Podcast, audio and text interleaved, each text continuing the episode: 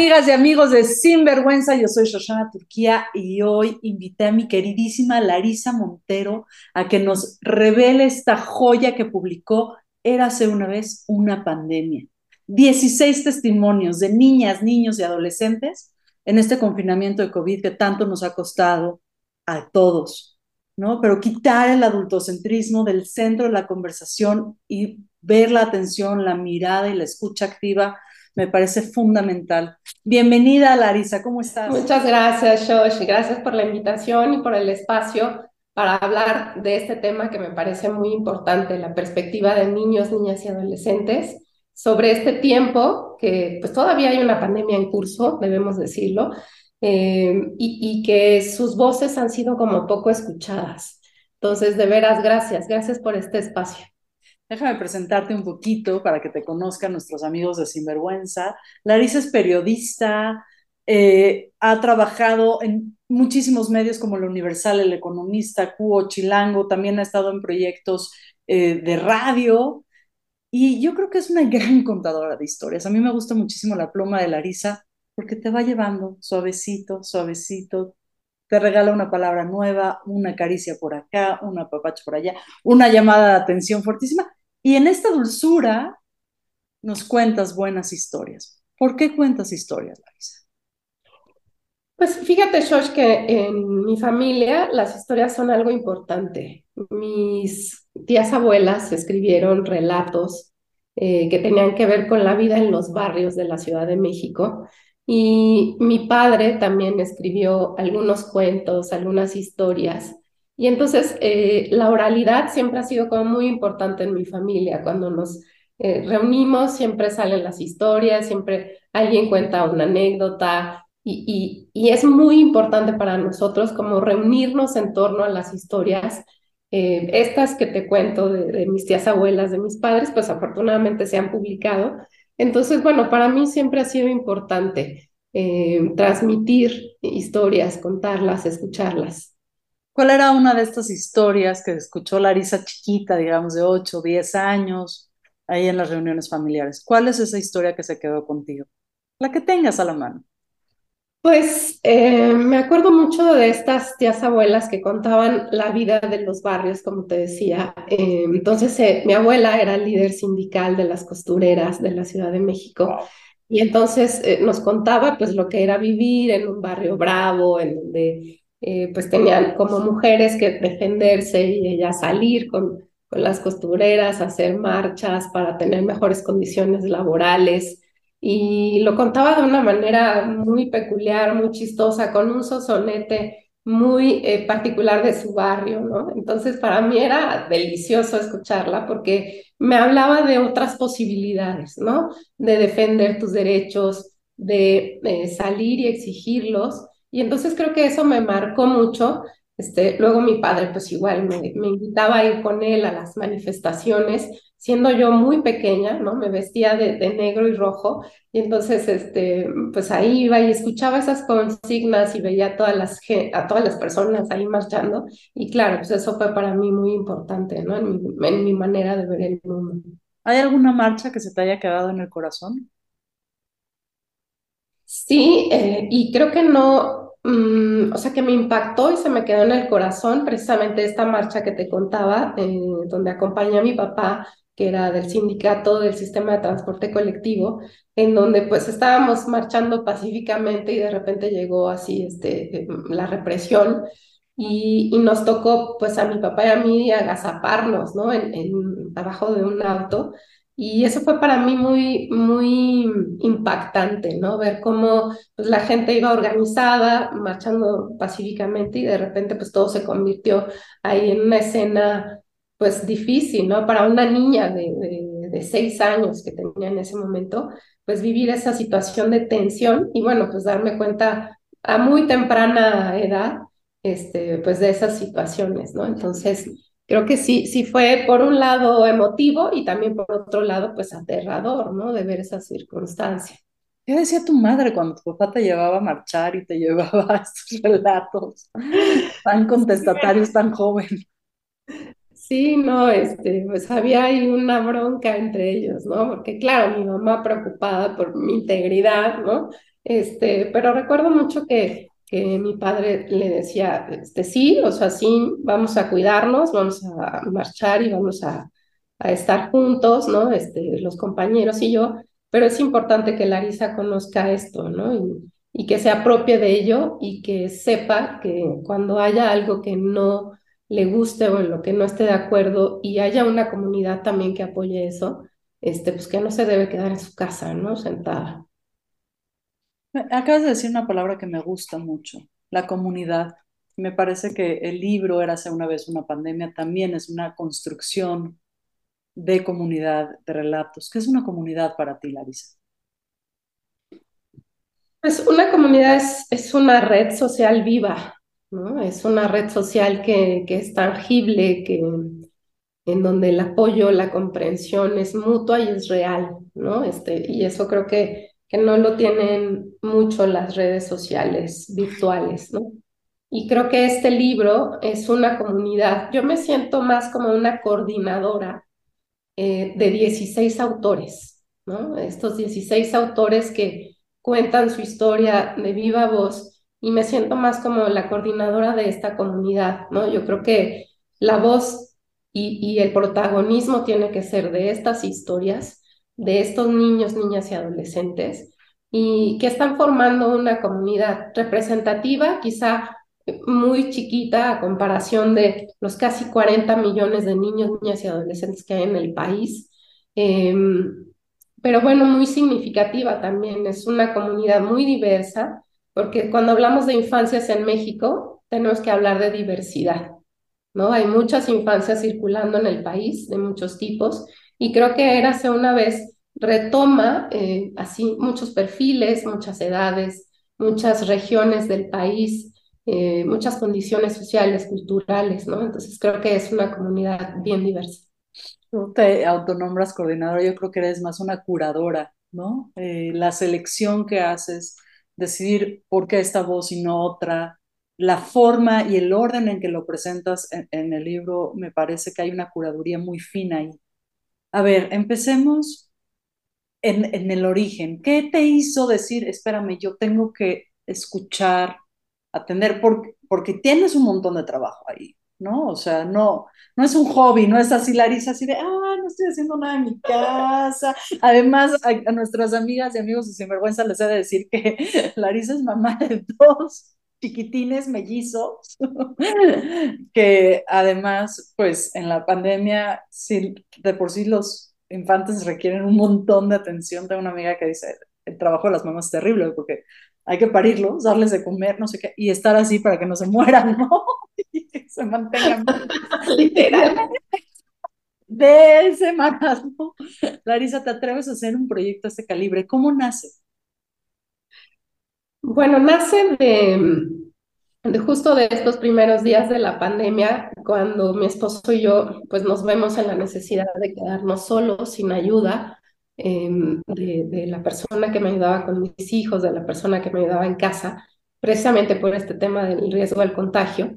Eh, mi hija nace con una situación de prematurez que se complica y entonces el pediatra me dice, tienen que encerrarse casi casi a piedra y lodo eh, por la seguridad de, de, tu hija, ¿no? Entonces nos quedamos ¿Qué edad tenía tu chiquitina en marzo del 2020?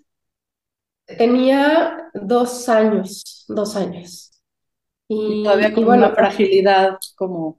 Todavía con una fragilidad pulmonar importante. Entonces, bueno, pues sí, definitivamente nos encerramos. Y, y bueno, pues como decías tú, era una jornada tremenda porque eran dos bebés al mismo tiempo, eh, la casa, el trabajo, en fin, tantas cosas. Y en un momento dado me quedé viendo a mis hijos, ¿no? Tan chiquitos, que de repente su vida se, se, cerró y se centró en cuatro paredes, ¿no? O sea, ya no íbamos al parque, ya no visitábamos a los abuelos. Y entonces me preguntaba yo, claro, ellos no entendían lo que estaba pasando, ¿no? Pero yo me preguntaba, ¿qué sentirán? ¿Qué pasará con esto en su vida después, ¿no? ¿Qué implicaciones va a tener esto? De de pronto su vida son sus padres y cuatro paredes, ¿no? Y entonces eh, mi, mi visión periodística también decía, bueno, ¿y qué pasará con los otros niños? Y con los niños de mis vecinos y de mi familia y, de mi delegación y de mi país en general, ¿no? Y entonces esta pregunta me llevó a eso, ¿no? ¿Qué están sintiendo los niños, niñas y adolescentes en este momento? Se hablaba mucho en los medios de comunicación y en, en, muchos lados, en las redes, en, Internet, pues sí, de la crisis sanitaria, obviamente, de la crisis social que esto estaba eh, generando, de la crisis económica, política, en fin, este, de los sistemas sanitarios, el colapso pero poco se hablaba de los niños, ¿no? Y de hecho hay un dato escalofriante porque en las conferencias que se daba sobre em, el estatus de la epidemia en el país, solamente una vez se habló de los niños. Y eso fue porque fue el 30 de abril, el Día del Niño, que se tenía que hablar, se tenía que hablar el discurso, ¿no? Pero no hubo para ellos un programa de, de difusión, no se les explicó, no se les incluyó en el discurso, no hubo estrategias políticas eh, públicas que se aplicaran a ellos o se dirigieran a ellos, ¿no? Muchos de los niños y niñas entrevistadas me decían, me hubiera gustado tener información, porque no sabía. Exacto, que alguien me explique. Entonces, bueno, pues se conjuntó un poco mi ser mamá con mi eh, afición a contar historias, pero también eh, con mi profesión periodística para crear este proyecto. Ahora, entrar a la vida de 16 eh, personitas, personitas por, por la edad, no por el tamaño de su imaginación, en serio, lean, se van a sorprender de la complejidad del pensamiento. Yo estoy sorprendida en muchos de los testimonios a ver, ¿cómo entraste primero a su vida? ¿Cómo seleccionaste a estos 16 participantes? ¿Cómo, ¿Cómo fue esta curaduría y el contacto inicial, no? Porque si a mí una extraña me habla y me dice, oye, Shosh, voy a entrevistar a tu hijo en plena pandemia, yo le diría, hijo, ¿quién eres y por qué, no? ¿Cómo lo lograste? Sí, bueno, eh, justamente hablábamos de una comunidad, ¿no? Y, hay una comunidad importante de colegas y de amigos que tenemos contacto.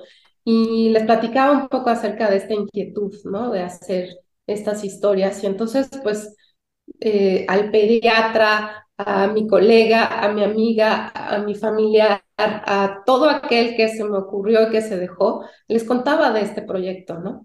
Y claro, había eh, personas que me decían, claro, por supuesto, adelante, y había otros que sí, con toda la razón me decían, pues claro que no, ¿no? O sea, es la intimidad de mi hijo o de mi hija, y quién eres tú, ¿no? Para venir a platicar con ellos. Pero la mayoría de los entrevistados estuvieron muy entusiastas de contar sus historias. Fue así, fue una cadenita de, de recomendaciones, ¿no? Mucha gente me decía, mira, conozco a una amiga o alguna compañera que tiene un hijo, que tiene estas características, y poco a poco fuimos enlazando con varias em, personas que nos ayudaron a contactar a sus hijos. Y era como muy interesante porque todo fue virtual, todo fue a través de Zoom. Eh, por supuesto, no podíamos hacer entrevistas en vivo, y, por un lado, pues el Zoom nos dio esta capacidad de poder reunirnos, aunque claro, no teníamos esta, yo como entrevistadora no tenía esta posibilidad de ver el ambiente, de sentir al entrevistado, ¿no? Pero sí nos dio esta este chance de poder estar en contacto en esas situaciones, ¿no? Cuando de plano estábamos en, en la sana distancia y en el hecho de que no podíamos reunirnos, ¿no? Entonces, fue así, la verdad es que fue eh, muy, puedo decirte, muy mágico, porque mucha gente atrás de este proyecto me ayudó a llegar a esas voces, ¿no? Eh, amigos, amigas, compañeros, y, y así fuimos dando con estos perfiles y de pronto encontramos a niños mexicanos viviendo en otro país, ¿no? Em, que también ahí está la historia de, de Emiliano, que vive en Colombia, y, rastrear, ¿no? Como todos estos perfiles, pero sí fue a través de una gran comunidad que nos apoyó. en Colombia y después hay otra, otra historia de una adolescente que se va a vivir a Alemania, ¿no? Así es. sí, que este, Pero lo que me sorprende también es la diversidad de los niveles socioeconómicos que narra, eh, sí. Eh, o sea, del testimonio de esta gran disparidad y también gran desigualdad que hay, ¿no? Eh, sí. Sí, sí, sí, definitivamente, porque como decías, está el caso de Sophie, eh, cuyo padre es un ejecutivo de un banco y tuvo esa posibilidad, ¿no? De eh, vivir en México y ahora pues de, trasladarse a Alemania a vivir allá. Y tenemos el caso, por ejemplo, de Lenny, un niño de Oaxaca que eh, migra al estado de Morelos a trabajar con su madre en una casa de descanso. Y me parecía importante tener todas estas visiones, ¿no? Em, es decir, tener todos estos perfiles y hablar de esto que te decía, de la diversidad de infancias que hay en México, ¿no? Este, de todas estas capacidades y limitaciones que viven muchos niños y niñas, pues para hacer, digamos, un retrato lo más fidedigno de toda esta diversidad de infancias. ¿Cuál es el hilo conductor? ¿Qué te encontraste en común que a simple vista no podríamos ver? Yo creo que todos estos niños, niñas y adolescentes, desde su digna pequeñez, digo yo, em, tienen en común la resiliencia y la esperanza.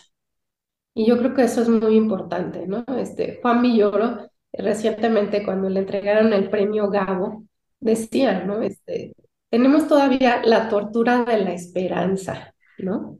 Y yo creo que los niños viven la esperanza desde otra perspectiva, la viven con entusiasmo, la viven con, con esta integridad eh, moral y esta sencillez de decir, sí, la situación es difícil, es dura, pero aquí estamos y, creo que voy a estar bien y que todo va a estar bien. Y no en una ingenuidad, ¿no? De, de, pensar, este, sí, vamos a, a, estar todos bien, como con el ánimo infantil, ¿no? De, de ver todas las cosas bien, sino de verdad desde una postura de decir, estaremos bien por resiliencia, por nuestra capacidad de adaptabilidad a este nuevo mundo que nos está dejando la pandemia. Hay una cosa que me llama también muchísimo la atención, además de la resiliencia y la esperanza, que también lo, noto en, estos testimonios, que es el nivel de politización de las infancias. Es decir, esta mirada crítica de las niñas, los niños, los adolescentes de los procesos sociales y políticos del país. ¿Crees que se deba a tu propia comunidad que te dio las redes, ¿no? Pues ya cuando dices, bueno, ver, mi abuela fue líder sindical, mi papá está en el sindicato, a los seis años yo ya estaba protestando, bueno, nos puede dar un margen, pero me llama mucho la atención que hay testimonios que te hablan de anarquismo, que te hablan de ecología, que te hablan de feminismos en plural, ¿no? De chavos que ya entienden que es la ley Olimpia a los 16, 17 años. ¿Crees que eso nos dejó la pandemia o que realmente las comunidades de infantiles están mucho más enteradas de lo que creemos? Son muchos factores, em, por ejemplo, hay un catedrático en la Universidad em, de Navarra, en España, que habla y que escudriñó este tema de los pandemias. Igual un autor argentino, Federico Domínguez, escribió el libro La rebelión de las pandemias y ellos hablan de varios elementos, ¿no? que se ponen a la mesa, es decir, el acceso a la tecnología, a las redes sociales, a la Internet, a la información, efectivamente ha hecho que haya niños mucho más informados, con mucho mayor acceso a diarios, a fuentes de información, incluso a los mismos memes, ¿no? que ellos nombran como algo que también este, utilizan para enterarse de lo que sucede en el mundo, eh, y entonces esto, sumado a los cambios que está generando la pandemia, a este nuevo mundo, a estas nuevas instituciones, está creando mayor conciencia social. Hoy hay niños que saben eh, que hay que reciclar, que es importante el cuidado del medio ambiente, o niñas como Sophie, ¿no? Que nos decía que pues está comprometida con el feminismo, con los feminismos, que ella sale a marchar con su mamá el 8M eh, pues para defender que en su caso, lo que decía, que no quiere sufrir acoso callejero, entonces, pues bueno, sale a, marchar. Em, por ejemplo, este niño Miguel Ángel que habla de esta ley Olimpia y dice, ojo, yo ya no comparto este, ninguna imagen que no sea consensuada o que no sea eh, acordada con una mujer, porque existe la ley Olimpia. Entonces, Claro, a mí también me sorprendió muchísimo eso, ¿no? Parece que a veces creemos, y, no me gusta usar este, este adjetivo de menores, ¿no? Porque creo que muchas veces se usa como, como más que un sustantivo, como un adjetivo, como minorizar a los niños, niñas y adolescentes, ¿no? Y, no, la verdad es que te das cuenta que tienen conciencia social, conciencia política, niños que dijeron, a mí me parece que el gobierno no está manejando bien la pandemia, ¿no? Porque tienen referentes de otros países, eh, cómo lo manejaron, y claro, hacen la comparación en México, y entonces es interesante ver que no son menores, ¿no? Que no debemos minorizarlos, porque ellos traen ya todo un bagaje, no solo vivencial, sino también informativo y familiar, ¿no? Están creciendo en otra, en una época global, en donde ya tienen acceso a todo tipo de información. Tecnología, accesos, nuevas conciencias, ¿no? Eh, también yo creo que la interconectividad que, que, se logra más allá del... Y quiero, hay, sale mucho en el libro y lo trajiste a colación, hablemos de los memes. Tú eres una periodista formada en la UNAM, has trabajado en los medios más prestigiados de este país, tienes una trayectoria diversa, no te has estacionado en un solo medio, vas de un lugar a otro, de un tema a otro. ¿Me explicas el fenómeno de los memes desde tu visión, Arisa, por favor? Mira, esto lo descubrí a través de, de Cata, una de las entrevistadas. Cuando yo le pregunto, Cata, ¿cómo te enteraste de esto que estaba sucediendo. Y entonces me dice, pues por los memes, por los memes que circulaban en la escuela.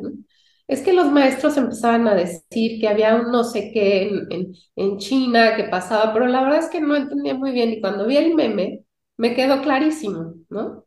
Alguien se comió una sopa de murciélago.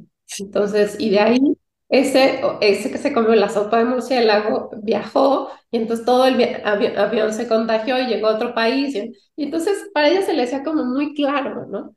Y algo que también descubro con Cata es que los memes tiran verdades, pero a través de, del humor. Y creo que los niños están muy afines a, a ese tipo de información, ¿no? Al humor, a, a que les lleguen por el lado amable, a que un meme en una imagen pueda resumir una idea compleja, ¿no? O un, o, o un sistema de creencias a través de, de una broma. Entonces creo que eso es también como el gran mérito que tienen estos memes, ¿no? Yo creo que además esta parte gráfica, ¿no? Que, que forma de resumir, qué forma de sintetizar y de comunicar, ¿no? Nosotros seguimos creyendo que la palabra escrita ahí está. Y estos adolescentes, sobre todo las adolescencias, ¿no? Este, creando su propio contenido.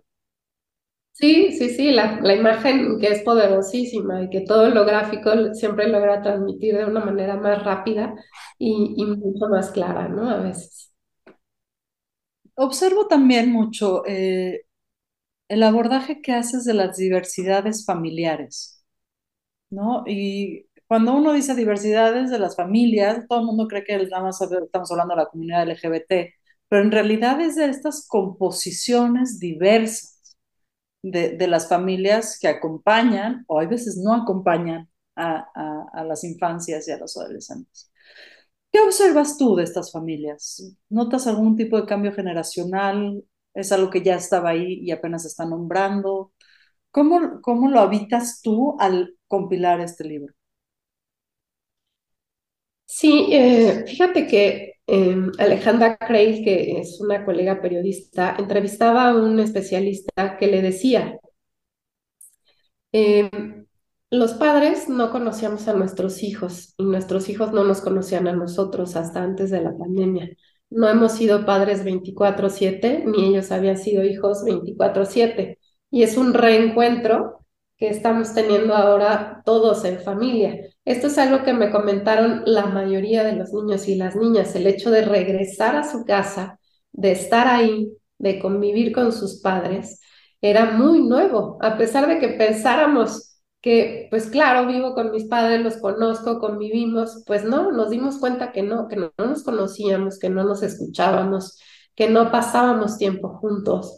Y entonces para ellos este reencuentro en muchos casos fue agradable, en otros no, ¿no? En otros no sabíamos pues quiénes eran nuestros hijos, descubrimos cosas, aprendimos, pero en otros casos fue un choque em, fuerte, ¿no? Recuerdo el caso de Mimi y de Manuel, pues que estaban a cargo de sus abuelos, ¿no? Mientras sus padres tenían que salir a, trabajar y quedarse pues con ellos, o del caso de los niños que tenían a sus padres ahí, que hicieron el home office, pero que no podían ni siquiera tener una hora con ellos, porque los padres estaban absortos en su trabajo, que aunque estuvieran ahí, pues estaban completamente ausentes, ¿no?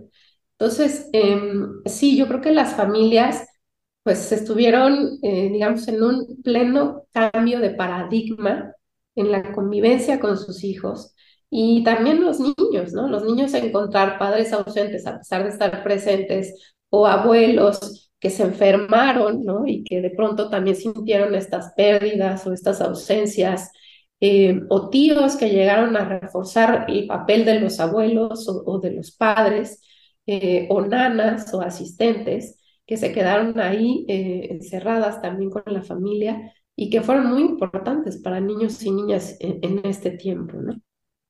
Y más es pensar en la importancia de, de, la cultura y de una política social de cuidados, ¿no? De reconocer el cuidado como, como el eslabón fundamental de la sobrevivencia, y que yo creo que es un tema que necesitamos volver a poner al centro de cualquier agenda pública. Pienso mucho en el caso de Dana, cuando hablas de cuidados. Dana, esta niña que tenía ocho añitos, ¿no? Cuando empieza la pandemia, si no me equivoco, y que su mamá enferma, ¿no? Y entonces abres el capítulo, una niñita de ocho años, llevándole el sándwich, el café. ¿Qué te pasaba a ti cuando escuchabas esto? Porque también me imagino, hay una otra voz en el libro, ¿no? Son 16 voces de infancias y adolescentes, pero está la voz de Larisa también. Y quiero pensarte un poquito también, pues que nos cuentes qué había en tu piel, qué había en tu casa, cuando escuchas a una niña de 8 años decir, no, pues tengo que llevarle el sándwich o el café a mi mamá y no la puedo ver. Sí, sí quiero decirte que, uy, me conmoví muchas veces. De hecho, recuerdo esos, esas tardes de confinamiento extremo y y era muy conmovedor para mí escuchar estas historias, porque los niños se daban en su naturalidad, se daban el chance de llorar o se daban el chance de, enojarse con lo que estaba pasando. Y de pronto el Zoom entre ellos y, se convirtió como en esta ventana de escape, ¿no? En donde podían decir realmente lo que estaban sintiendo. Y, y sí, claro, eh, tenían su especificidad hacer una entrevista con un niño o una niña que con un adulto es completamente diferente, ¿no? Eh, y tenía yo que guardar de alguna forma la compostura ante ellos, pero había tardes en que eh, me ponía a llorar, ¿no? O sea, porque podía imaginar que podía ser mi hijo o mi sobrino o, mi vecino el que estaba en esa situación, que estaba escuchando ¿no? Que no tenían filtros, que no, no eran poses, que eran datos y, vivencias crudas y, reales, ¿no? Entonces, eh, sí, sí fue muy conmovedor para mí. Este, digo, soy de lágrima fácil ya de por sí, pero, pero escuchar esto sí, sí de pronto era eh, muy fuerte, muy fuerte, muy conmovedor. Sí tenía que llorar, ¿no? Y hacer esta catarsis, eh, hablarle a mis colegas y decirle, ayúdenme a no perder de vista un poco la objetividad periodística, pero cómo se le hace cuando esto es tan emocional y es tan vivencial que, que claro, no lo puedo dejar de lado, ¿no? Este, hablabas del caso de Dana, que me platicaba esto, y me decía, Larisa, es que por momentos me siento hasta como chiquitita, como en un rinconcito, ¿no? ¡Wow! Y tener ganas como de abrazarla en ese momento y de decirle, Dana, eh, todo va a estar bien, ¿no? O sea, y, no podía decirlo, claro, este, solo la escuchaba y, estaba ahí, ¿no? Este, muy atenta a lo que me estaba diciendo. Eh, pero, por ejemplo, el relato también de, de Leslie, una niña eh, ciega, que, que también me decía, bueno, ustedes están pues como muy en la onda de saber cómo están pasando los niños la pandemia, pero hay de niños a niños, no es lo mismo que pases la pandemia en tu casa que en un internado como yo, ¿no? Y que la pases viendo a que la pases como yo, que no puedo ver, ¿no? Entonces, claro, pues esas realidades, por supuesto que me sobresaltaban, que me, me estrujaban el corazón, eh, pero decía, todo esto me tiene que servir para plasmarlo, ¿no? Todas estas emociones hay que plasmarlas porque eso es lo que quiero que sienta la gente que lea estos relatos, ¿no? Que se le encoja el corazón, que se le eh, revuelva la tripa y, que también se puedan conmover a través de esto que, que nos compartieron. Y hay otra cosa que también logras muy bien, que es en serio ponerle el foco a nuestro adultocentrismo, ¿no? O sea, pienso, por ejemplo, en estos cuidadores, padres, madres o quien está al cargo de los niños que estábamos, y me incluyo, ¿no? Completamente ausentes, porque pues, tienes que estar trabajando, produciendo para poder pagar el súper, la renta, lo que sea, ¿no? Y pues nada, tenías que escoger o trabajo y gano dinero para mantener a los niños vivos, o le doy esta contención emocional. Y creo que en muchas familias eso nos reventó en la cara, ¿no? O sea, los niños dijeron, hasta aquí llegamos. Sí, sí, sí, sí. Creo que una de las cosas que ha definido por muchos años, por muchas décadas, el vínculo entre padres e hijos es la, la jerarquía, ¿no? Esta situación vertical en donde mm, nosotros como adultos determinamos las circunstancias de los niños, decidimos por ellos, eh, actuamos, ¿no? Eh, limitamos o ponemos eh, las circunstancias para que ellos y ellas se desarrollen.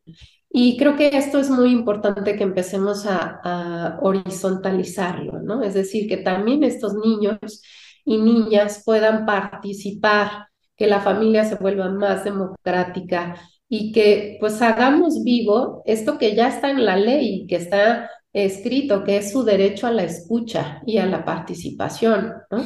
La Convención de los Derechos de los Niños lo dice, ¿no? Hay un interés superior de la niñez que está consagrado en el artículo cuarto de la Constitución, que nos dice que todas las eh, políticas y actividades que tengan relación con ellos tienen que tener en cuenta su integridad, sus derechos y, todo lo que pueda eh, afectarles, ¿no? Entonces yo diría, bajemos no solo desde la constitución, sino en nuestra propia casa, en nuestra propia constitución familiar. Invitarles a escucharlos, invitarles a participar, a preguntarles tú qué piensas, tú qué sientes, eh, tú cómo lo harías, qué pensarías respecto a esto, ¿no?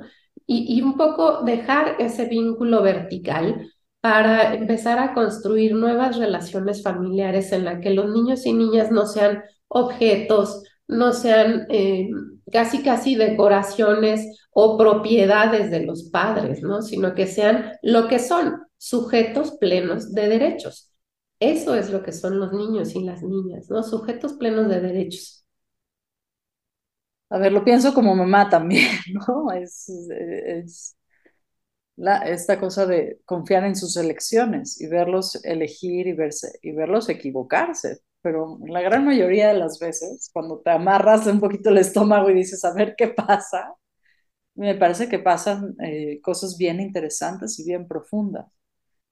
Em, ¿dónde, ¿Dónde estaría, si es que es posible pensarlo así, este punto medio entre, uno, la gran responsabilidad del acompañamiento para el crecimiento, para el desarrollo físico, emocional, económico, espiritual? Es decir, pues sí, no podemos horizontalizarlo todo porque tus hijos de cuatro años son incapaces de autoproverse, de, ¿no? De vivienda, de educación, de entretenimiento, bueno, entretenimiento pueden, ¿no?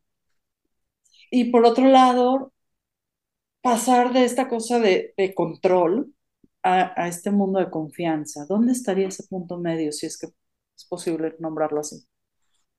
Sí, claro, por supuesto que hay cosas que los padres tienen que seguir haciendo, tenemos que seguir haciendo lo que decías, proveerles todo lo necesario, ¿no? Pero, por ejemplo, en algún momento una terapeuta me hablaba acerca de esto que, que incluso yo he puesto un poco en práctica en casa, porque me decía, mira, hay cosas que son, es decir, en casa hay reglas, ¿no? Hay reglas, nos levantamos, eh, nos preparamos, vamos al colegio, regresamos, hacemos las tareas, nos divertimos un poco, descansamos. O sea, hay una rutina, hay una estructura, eh, hay un ritmo al interior de la casa y hay derechos. Tenemos el derecho a desayunar, a comer, a merendar, a, a tener este, ropa, calzado, escuela. Esos son derechos, ¿no?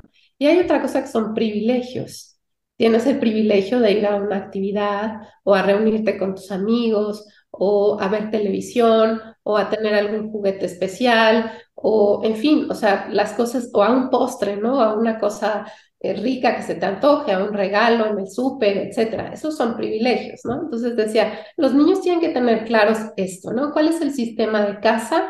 ¿Cuál es el orden que llevamos en la casa? ¿Cuál es la estructura que tenemos? Cuáles son mis derechos y cuáles son mis privilegios, ¿no?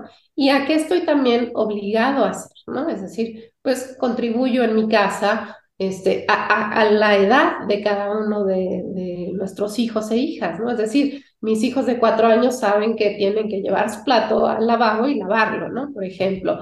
Y cada padre y madre tiene que determinar esto, ¿no? ¿Cuáles son sus obligaciones? Y los derechos también, porque pocos niños y pocos padres saben los cuáles son los derechos de los niños y las niñas, ¿no? Esto que te decía, tienen el derecho a la escucha y a la participación. Entonces, no es que ahora este, ellos van a cobrar el protagonismo y son los líderes de la casa, ¿no? O sea, siempre tenemos que tener este equilibrio, porque es cierto que nosotros somos las personas que les proveemos esta seguridad en todos sentidos, eh, pero claro, es importante que ellos estén de acuerdo, ¿no? Y que nos puedan aportar. Ellos también pueden aportar a cómo quieren vivir, a cómo quieren llevar la estructura de casa, a cómo quieren hacer sus deberes, ¿no? Y, es importante escucharlos porque seguramente nos vamos a sorprender, ¿no? Ellos tienen esta visión práctica de las cosas y, y luego ven soluciones mucho más simples y, concretas de las que podamos esperar nosotros, ¿no? De esta recopilación que haces, Larisa, ¿no? donde también en, en, en, esta dinámica de entrevistado, entrevistador, entrevistadora, entrevistada, pues también rompes ese equilibrio un poco, se notan cómo, cómo conversas con ellos, cómo les ves a nivel de ojos, ¿no? ¿Qué te sorprendió? ¿Qué no te esperabas? Mientras escribías este, esta? Me sorprendió muchísimo y me sorprendió para mal em, esto que me contaba Sofi cuando le decía, Sofía, ¿has tenido miedo de salir a la calle en este tema de contingencia y, y de pleno confinamiento? Y me dijo, no, ahora me da menos miedo salir a la calle porque como no hay tanta gente, no sufro tanto acoso callejero, ¿no? Es un adolescente.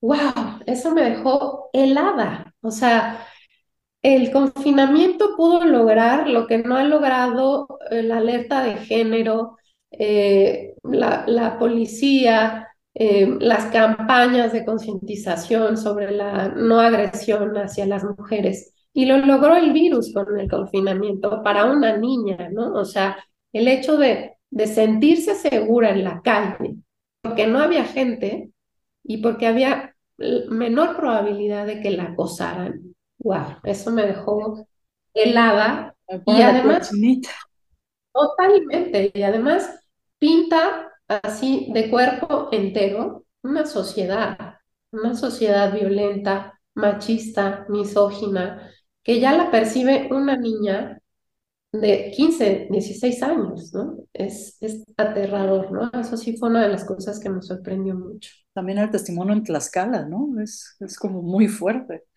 ver esta entrevista que haces, esta pequeña en Tlaxcala, que si no me equivoco también tenía una neurodivergencia importante, ¿no? Sí, sí, una niña con, con síndrome de Asperger, eh, que también decía, este, bendita pandemia, ¿no? Bendita pandemia que nos hizo eh, tener mayor higiene, mayor espacio vital, ¿no? En el transporte público, eh, que nos hizo tener acceso a muchas más cosas a través de la pantalla, es porque el bullying que sufro en la escuela es terrible, ¿no? Entonces ya no lo sufro porque ya estoy en línea y los niños no me ven y no me critican, ¿no? Entonces también eso fue una declaración que me dejó helada, profundamente triste, ¿no? El hecho de, saberla que, que agradecía una situación como una pandemia, el hecho de no sufrir un bullying eh, aterrador que estaba viviendo por el hecho de tener eh, síndrome de Asperger, ¿no? O la niña eh, que, Renata de Tamaulipas, que de pronto su madre me cuenta que ella ya está acostumbrada que cuando sale, eh, pues tiene que subirse al auto, ponerse el cinturón, cerrar los seguros y ver a su alrededor para que esté atenta de que no pase nada, ¿no? De, de, si hay alguna balacera o alguna situación violenta, ella pueda estar atenta y actuar con rapidez. Entonces, wow, eso sí Creo que esto también, también, nos puso en evidencia lo violento que es nuestros sistemas, ¿no? Nuestros sistemas familiares, nuestros sistemas de espacios públicos, nuestro sistema de salud. Hay una pregunta que repites a lo largo de las entrevistas y te la voy a regresar. Y de, la voy a parafrasear, no, no soy tan buena entrevistadora como Larisa, en serio, no se pierdan. Pero les preguntas a, a estas infancias, a estos adolescentes, eh, si pudieran preguntarle algo al virus o pudieran decirle algo al virus, ¿qué le dirían? Larisa Montero, si tú pudieras preguntarle o decirle algo al virus, ¿qué les dirías? Wow, pues eh, a mí me gustaría saber cuál fue su verdadero origen. Creo que eh, ahí tiene que ver mucho mi, mi eh, profesión periodística, ¿no? ¿Cuál es el verdadero origen del virus? O sea, saber cómo, cómo surgió, em, cómo empezó, desde cuándo empezó, ¿no? Em, y, y, eso, eso es, eso es como mi, mi pregunta. ¿Cuál es el, el verdadero origen de este virus? Muy bueno periodista, siempre desde el principio y para ahí de ahí vamos jalando. Empecemos por el principio. Larisa, se me empieza a terminar el tiempo y no sé cómo lo lamento porque conversar contigo siempre abre como nuevos caminos en el pensamiento, nuevas incógnitas. Eh, y lo aprecio muchísimo. Y no te vas a ir de este espacio sin contestar la pregunta clave. Larisa Montero, ¿cuál ha sido tu acto más sinvergüenza? Uy, mi acto más sinvergüenza. Ser mamá ser mamá eh, ante mm, muchos malos eh, pronósticos, ¿no? Em, creo que para mí el acto de ser mamá ha sido mi mayor acto de rebeldía. Hablábamos como de, de, esta, eh, de este entrenamiento familiar acerca de, de estar cerca de las causas sociales. Y creo que en mi caso, Sí, sí, a pesar de, todos los malos pronósticos que tenía alrededor de la posibilidad de ser mamá, eh, el hecho de haberlo logrado eh, ha sido mi acto más sinvergüenza y, más rebelde, creo yo. Pues qué belleza, ¿no? Y, para tus chaparritos, chaparrita y chaparrito, un besito, un abrazo, también nos prestaron un rato de tu tiempo, de tu espacio, ¿no? Eh, pues que también estuviste trabajando un montón en la pandemia para sacar este y otros proyectos bien interesantes que tiene. Eh, quiero que por favor recibas mi admiración, mi respeto, estoy profundamente conmovida. Creo que es un testimonio bien valioso y que también nos obliga a regresar a nuestras familias, regresar a nuestras casas y hacer un poquito también eh, pues estos testimonios, ¿no? al interior de nuestras familias, ver qué nos pasó, ver si nos transformamos y si sí, cómo. Eh, y en estos dos pueblos, ¿no? Poniendo el acento en nuestros dolores, en lo que no hicimos tan bien, pero también en este entusiasmo y en esta esperanza. Este ejercicio es esa invitación para mí, Larisa, y no sabes cómo te lo aprecio y lo respeto muchísimo. Muchas gracias. Encuentran? ¿Dónde encuentran este ebook? Bueno, lo encuentran en varias plataformas digitales, en Amazon, en Gandhi, en Casa del Libro, en Penguin Libros Digital, en Google Play, en Apple Books. Eh, ahí lo pueden encontrar, lo descargan, ya sea en formato Kindle o en formato digital, tal cual. Eh, nos ayudaría mucho que nos siguieran en la cuenta de Instagram, Érase una vez librito. Eh, ahí estamos eh, subiendo muchas cosas, pero sobre todo no perder el foco. Los protagonistas de este libro son ellos y ellas, que pueden ser tus hijos, tus sobrinos, tus vecinos, tus nietos, tus alumnos. Entonces, invitarlos a que puedan ayudarnos a difundir este texto que pretende ser una cápsula del tiempo y que aunque mucha gente pensara, pero la pandemia ya pasó, ¿no? Es, es traer al presente esto que pasó en el pasado inmediato, porque es el futuro. Estos niños y las implicaciones que han vivido son los futuros ciudadanos de México que van a forjar nuestra sociedad y van a marcar el rumbo de nuestro país. Yo no dudo que ahí hay varios líderes sociales, ¿no? En los análisis políticos que de repente le escucho a algunos, digo, ya quisiera que de mi generación tuviera esa complejidad de pensamiento, ¿no? Ese nivel de análisis. Larisa, muchísimas gracias. Gracias también a Penguin por publicar, por, por atreverse a publicar este tipo de, de, literatura. Bueno, es más bien una relatoría. Eh, muchas gracias. También quiero agradecer a todo el equipo de Radio 13 Digital. Larisa, estamos en todos lados. Estamos en Facebook, en Amazon, en Deezer, en Daily Motion, en Apple Podcast, en Spotify, en Twitter.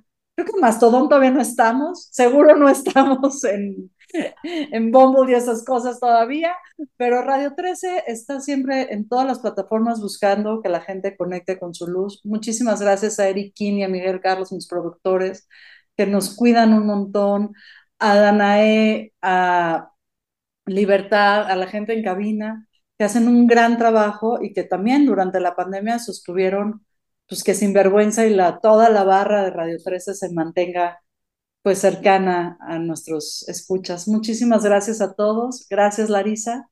Yo soy Shoshana García. Esto fue Sinvergüenza. Muy buenas tardes.